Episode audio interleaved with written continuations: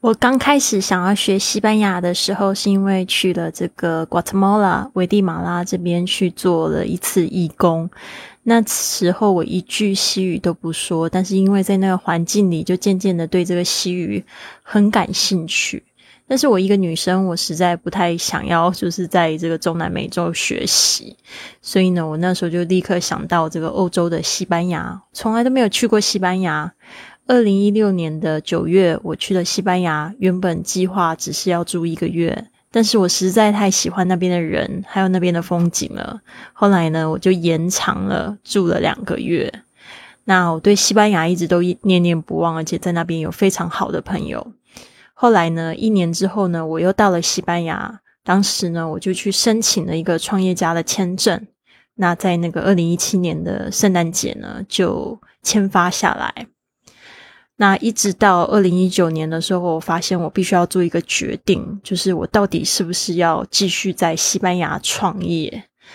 所以呢，当时呢就做了一个这样的决定，当然也包括了很多原因，然后还有加上就是因为确定要离开之后，就发现真的很害怕离开，然后那个出发各种恐惧就袭来。所以今天的这一集呢，就会讲到我到底是为什么会最后离开美丽的西班牙，还有我是怎么样子克服这个去环欧旅行这个出发的各种恐惧。那在节目一开始之前呢，我都喜欢送给大家一句格言：Life is short and the world is wide。生命很短暂，然而世界很大。Life is short and the world is wide。您现在收听的节目是《Fly with Lily》的英语学习节目，学英语环游世界。我是主播 Lily Wong。这个节目是要帮助你更好的学习英语，打破自己的局限，并且勇敢的去圆梦。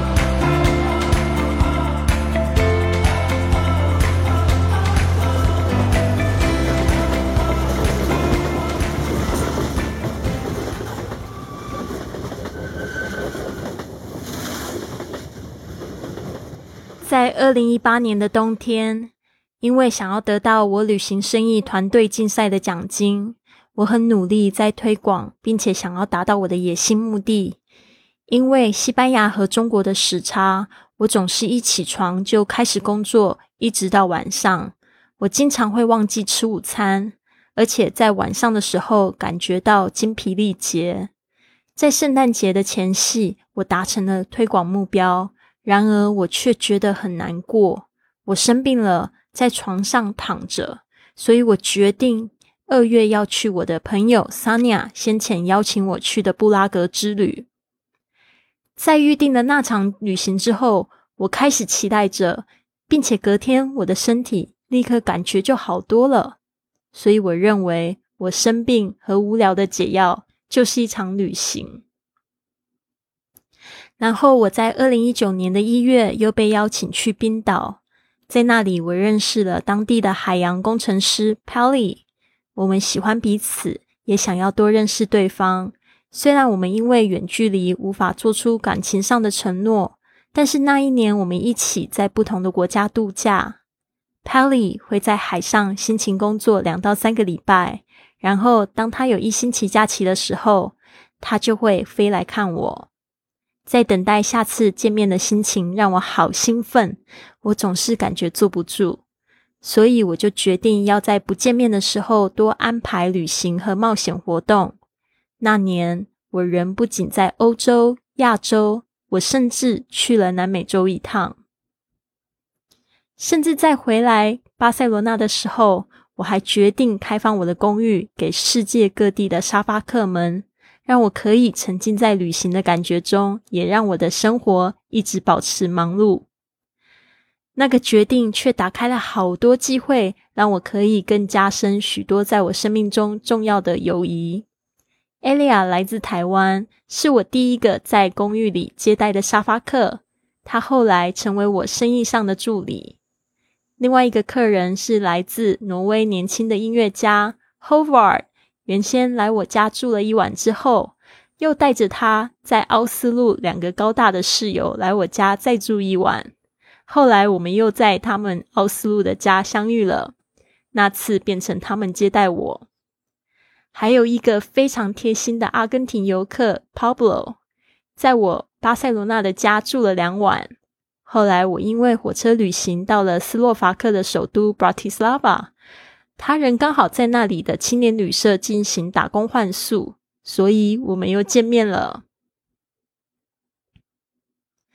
在我的公寓里，我举办了几场成功的播客见面会，还有工作坊。然而，建立一个在巴塞罗那的实体事业。还同时拥有已经让我有更多自由看世界的线上生意的压力，实在让我招架不住。后来到了我必须要续签我的创业居留证，整个过程复杂又耗时。更糟糕的是，在巴塞罗那那时发生的政治暴动，整个情况变得急切。在这一切都在发生的同时，我很想见 Pally。然而，我们两个人都没准备好要开展一段认真的感情，所以我必须要做一个重要的决定：我是要留在欧洲，还是离开呢？中国那边给我一个可以出版我书籍的诱人机会，还有，我也发现我想要和我在台湾的父亲和好。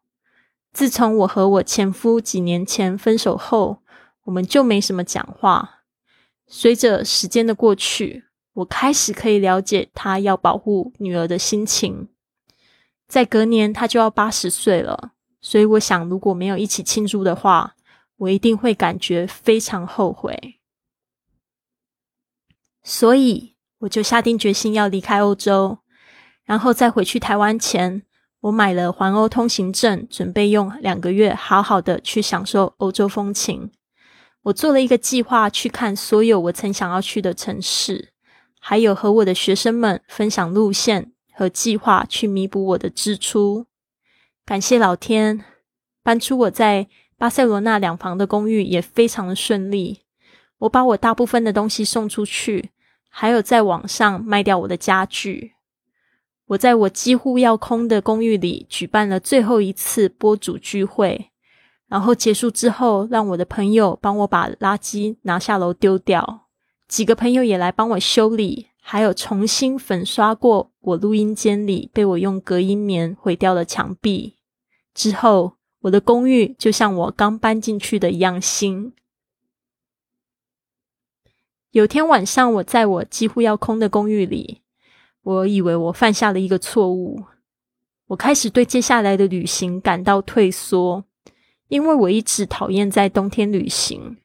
以我所见。欧洲的冬天总是很阴郁，然后我害怕我会生病，然后无法继续我的旅行。如果现在不去，就永远不会去了。当我快要被我的恐惧吞噬和准备要放弃的时候，有个鼓励的声音就忽然冒出来了。然后我把钥匙交给房屋中介，开始了我的第一个旅程。当我开始在路上的时候，我的恐惧就立刻瓦解了。敬请期待，还有好多故事呢。